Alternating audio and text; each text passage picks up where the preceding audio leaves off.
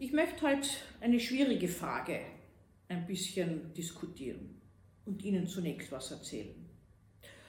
Sind denn Menschen für ihr Handeln verantwortlich? Oder ist das, was wir so Wildesfreiheit nennen, eine Illusion? Ich bin ja als Gerichtsgutachterin immer wieder damit befasst, dass jemand mir erzählt, das habe ich nicht getan, ich kann mich nicht erinnern. Das haben mir übrigens auch schon meine eigenen Kinder erzählt, wenn sie irgendwas Schlimmes angestellt haben. Sie können sich nicht erinnern, in der Meinung, dann können sie es nicht gewesen sein. Das machen auch weiterhin Erwachsene. Wenn sie handeln entgegen ihrem bisherigen Verhalten, was sie als wesensfremd empfinden. Und diese fehlende Verantwortungsübernahme ist leider bei den meisten Menschen vorhanden. Viele geben äußeren Umständen die Schuld, anderen Menschen, die es in ein Unglück oder in etwas gebracht hätten, wodurch dann das eigene Handeln ganz anders war als davor. Das heißt, in seltenen Momenten können wir uns selbst in den Spiegel schauen mit unseren Stärken und mit unseren Schwächen und uns sagen, so bin ich. Ich bin nicht nur gut, ich habe auch dunkle Anteile, die kommen immer wieder auch zutage. Das ist eigentlich so das, was so Talet von Milet, erkenne dich selbst gemeint hat, die Reflexionsfähigkeit des Menschen. Nun gibt es immer wieder auch Ansichten, dass Menschen eigentlich keine wirkliche Willensfreiheit haben, denn sie können sich gar nicht entscheiden. Sie sind von ihrem Gehirn gesteuert. Der Versuch, Kriminelle von Nicht-Kriminellen zu unterscheiden nach verschiedensten anatomischen Ausprägungen, genetischen Ausstattungen und diversen sonstigen festzumachenden objektiven Kriterien ist bislang immer noch gescheitert. Wir wissen es nicht, wie genau sich Menschen unterscheiden. Man hat festgestellt, dass Menschen, die pädosexuelle Handlungen vollziehen, andere Gegebenheiten in ihrem Gehirn haben als solche, die es nicht tun. Im Frontalhirn wäre eine besondere Auffälligkeit. Oder man hat festgestellt zum Beispiel, dass besonders Schwerkriminelle eine extra Ausprägung in einem Gen hätten. Hat sich alles nicht bewahrheitet. Man hat auch festgestellt, dass beispielsweise, wenn wir in uns eine Entscheidung fällen, diese mit bildgebenden Verfahren im Gehirn bereits Millisekunden davor schon sichtbar ist. Das heißt, wir tun eigentlich nur mehr etwas, was unser Gehirn schon für uns entschieden hat. Wir sind also und wären eigentlich gar nicht verantwortungsfähig, sondern wir sind eigentlich nur Diener unseres Gehirns und gar nicht Herr und Herrin im eigenen Haus. Tatsächlich hat es in manchen Ländern schon äh, Fälle gegeben, wo Gehirnscans im Gerichtssaal vorgeführt wurden. Ich habe mich schon gefragt, ob bald nur mehr das Gehirn eigentlich begutachtet wird und gar nicht mehr der Mensch.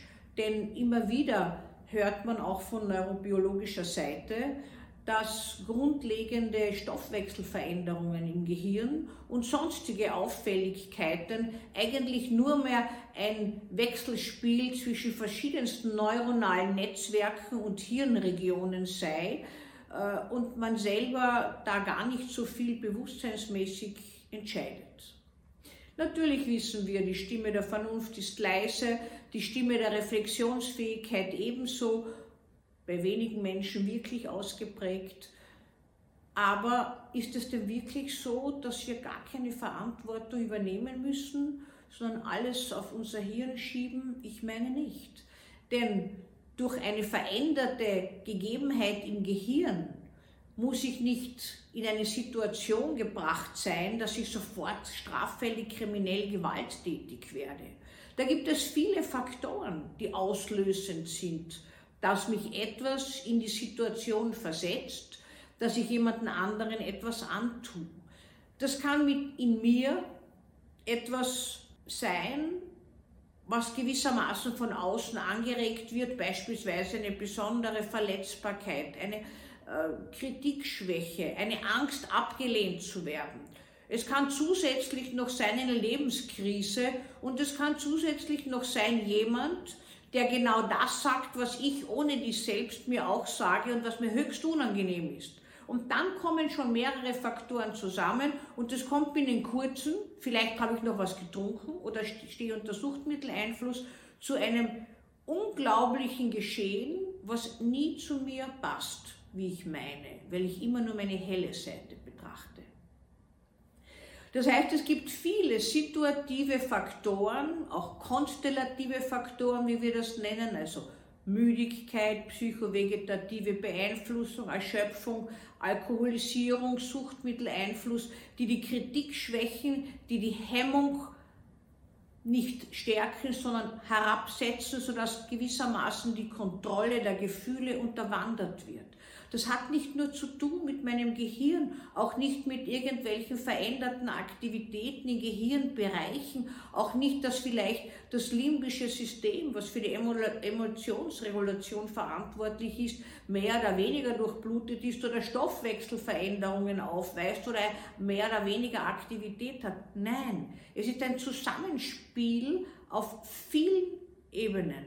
Erst dann können wir sagen, durch dieses Zusammenspiel und durch viele Faktoren in mir und um mich kommt es zu Situationen, die vielleicht bisher im Leben noch nicht aufgetreten sind. Gerade diese Situationen sollten wir uns aber für uns selbst anschauen. Sie sagen sehr viel aus über uns. Denn wenn einmal eine Handlung passiert, beispielsweise ich setze eine Gewalttat, ich äh, ohrfeige jemanden, den ich sehr liebe. Und ich weiß gar nicht, warum ich das getan eigentlich jetzt habe. Warum ich hingehauen habe. Aus welchem Grund denn? Nicht nur, weil der andere mich in Rage gebracht hat, sondern vielmehr, was bringt mich von ihm denn in Rage in mir? Das kann ja nur eine Belebung sein, die ich in mir an sich schon vorgegeben habe. Oder wie kommt es denn dazu, dass ich plötzlich im Wirtshaus oder irgendwo auf der Straße eine Schlägerei anfange? Es ist ja nicht nur der viele Alkohol oder die Drogen, die machen bereiter, sondern es sind Stimmungen in mir. Woher stammen die? Wem gelten die eigentlich? Sie wissen ja, wenn wir ein bisschen, nicht nur im Moment, sondern psychodynamisch auch unsere Biografie anschauen, dass wir alle Beziehungserfahrungen verinnerlicht haben.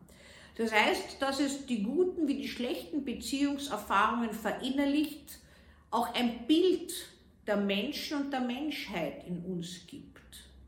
Und auf dieses Bild springen wir immer wieder an. Es lässt sich korrigieren, aber nur dann, wenn wir aus dem stets vertrauten, normalen Rahmen ausbrechen und auch wirklich einmal hinschauen können und sagen können, ja, auch das gehört zu mir. Das habe ich getan, sagt mein Gedächtnis. Das kann ich nicht getan haben, sagt mein Stolz. Endlich gibt mein Gedächtnis nach. Ein frei, mich immer beeindruckender Spruch, frei nacherzählt von Nietzsche. Ich glaube, jeder von Ihnen weiß, was ich damit meine. Und Neurobiologen beflügeln zwar unsere Fantasien, und vielleicht gibt es wirklich in vielen Jahren die Möglichkeit, schon im Vorhinein abzubilden, wer gefährdet ist, in gewissen Situationen überzureagieren. Und in welcher Stimmung wir uns dann befunden haben, wenn wir heftig zugeschlagen, zugestochen oder sonst irgendwas angerichtet haben. Jetzt ist es noch nicht so weit, aber ich bin mir eines sicher, es ist nicht nur ein Aspekt der Neurobiologie, der uns zu solchen Verhaltensweisen, die uns wesensfremd sind, bringt, sondern immer auch all das, wie wir ausgestattet sind und wie wir geworden sind. Also der genetischen, der epigenetischen Aspekte, der Sozialisationserfahrungen und auch der gesamten Differenzierung unserer Persönlichkeit. Inwieweit bin ich denn kritikfähig und reflexionsfähig? Ja, ich darf Sie herzlich einladen zu einer Reise zu sich selbst in Ihr Inneres. Es ist immer spannend, ein Leben lang, das ist für mich schon spannend, sich zuzuschauen, wie ich reagiere. Immer neue Überraschungen. Die warten noch auf Sie.